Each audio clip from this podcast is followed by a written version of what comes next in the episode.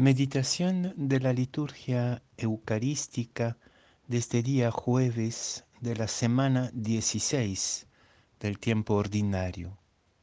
La primera lectura es sacada del libro de Jeremías, capítulo 2, versículos 1 a 3, 7, 8 y 12, 13 y el Evangelio de San Mateo, capítulo 13, versículos 10 a 17.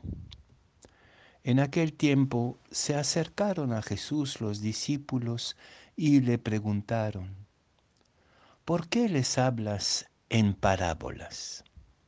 Él les contestó, a ustedes se les ha concedido conocer los secretos del reino de los cielos, y a ellos no.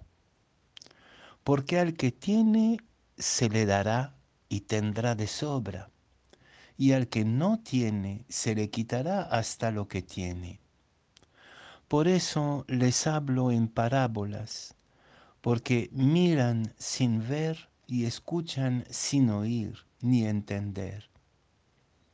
Así se cumplirá en ellos la profecía de Isaías oirán con los oídos sin entender, mirarán con los ojos sin ver, porque está embotado el corazón de este pueblo. Son duros de oído, han cerrado los ojos para no ver con los ojos, ni oír con los oídos, ni entender con el corazón, ni convertirse para que yo los cure.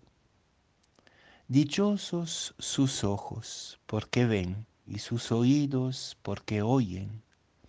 Les aseguro que muchos profetas y justos desearon, desearon ver lo que ven ustedes y no lo vieron, y oír lo que oyen ustedes y no lo oyeron.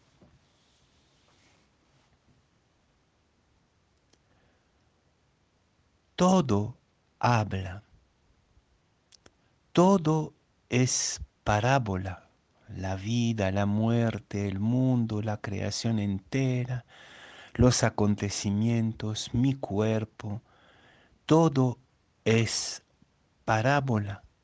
Quiere decir que Dios nunca deja de manifestarse en medio de nosotros.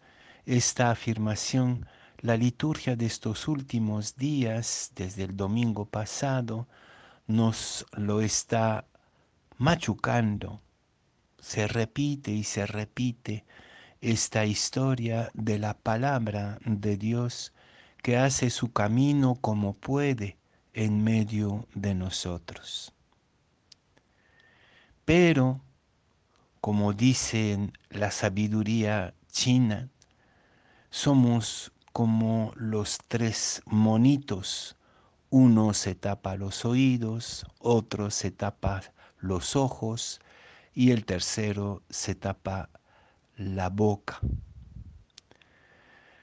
Podríamos leer este Evangelio de manera un poco gnóstica, como si hubiera dos de, dos categorías de gente, gente que sabe y gente que no sabe gente iniciada y gente que se queda fuera de la verdadera iniciación.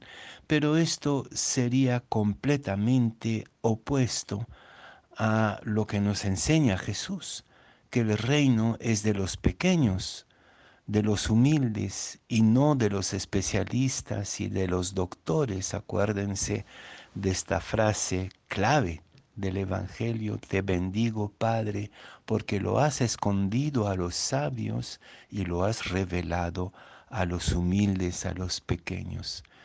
Hay que descartar la tentación permanente de hacer categorías entre gente que sabe y gente que no sabe, entre doctores y gente del pueblo.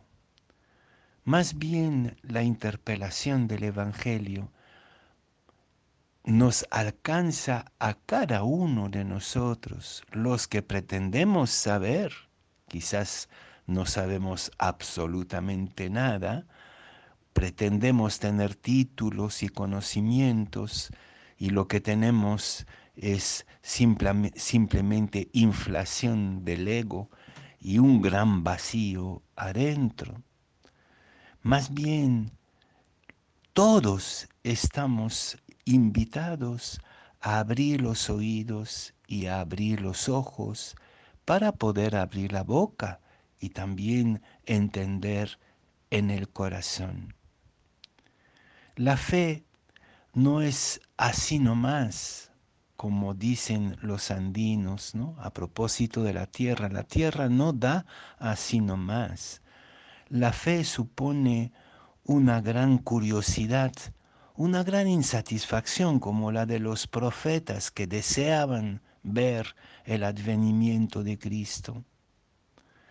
Más bien la fe tiene que ver también con la inteligencia y no solamente la inteligencia de la mente, sino la inteligencia del corazón, la inteligencia de la intuición, la percepción de lo que acontece de manera escondida en cada momento en nuestro alrededor y también dentro de nosotros. Abrir los ojos, abrir los oídos es una tarea permanente del creyente hasta el fin de su vida.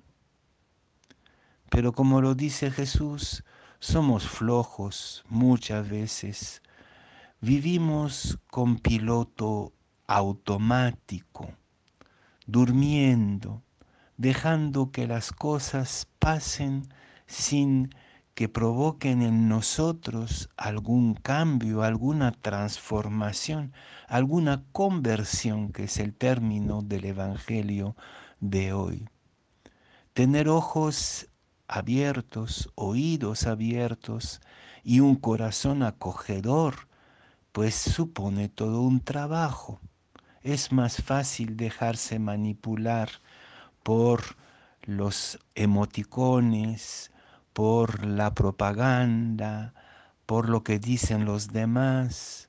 Pasamos y gastamos y perdemos nuestro tiempo en ruidos que no alimentan, que no abren queremos quedarnos con los a prioris.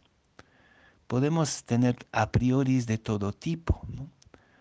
Siempre suelo decir a mis alumnos cuando les parece una cosa evidente, es evidentemente falso, porque lo que me parece evidente es precisamente lo que no me costó trabajo, lo que no supuse dudar, interrogar, poner en tela de juicio. El ser humano en proceso de liberación, en proceso de deificación, es aquel que nunca se contenta con sus evidencias, porque todas las evidencias, entre comillas, hasta las evidencias religiosas, nos hacen burros, nos dispensan de reflexionar, de poner, ponernos a nosotros mismos en duda. La verdadera fe, que es búsqueda permanente, interrogante permanente, cuestionamiento, cuestionamiento y hasta, como lo vuelvo a repetir, duda de uno mismo, supone una purificación, purificación de la libertad de ser. Pero qué bueno es el Señor que nos habla también en parábolas.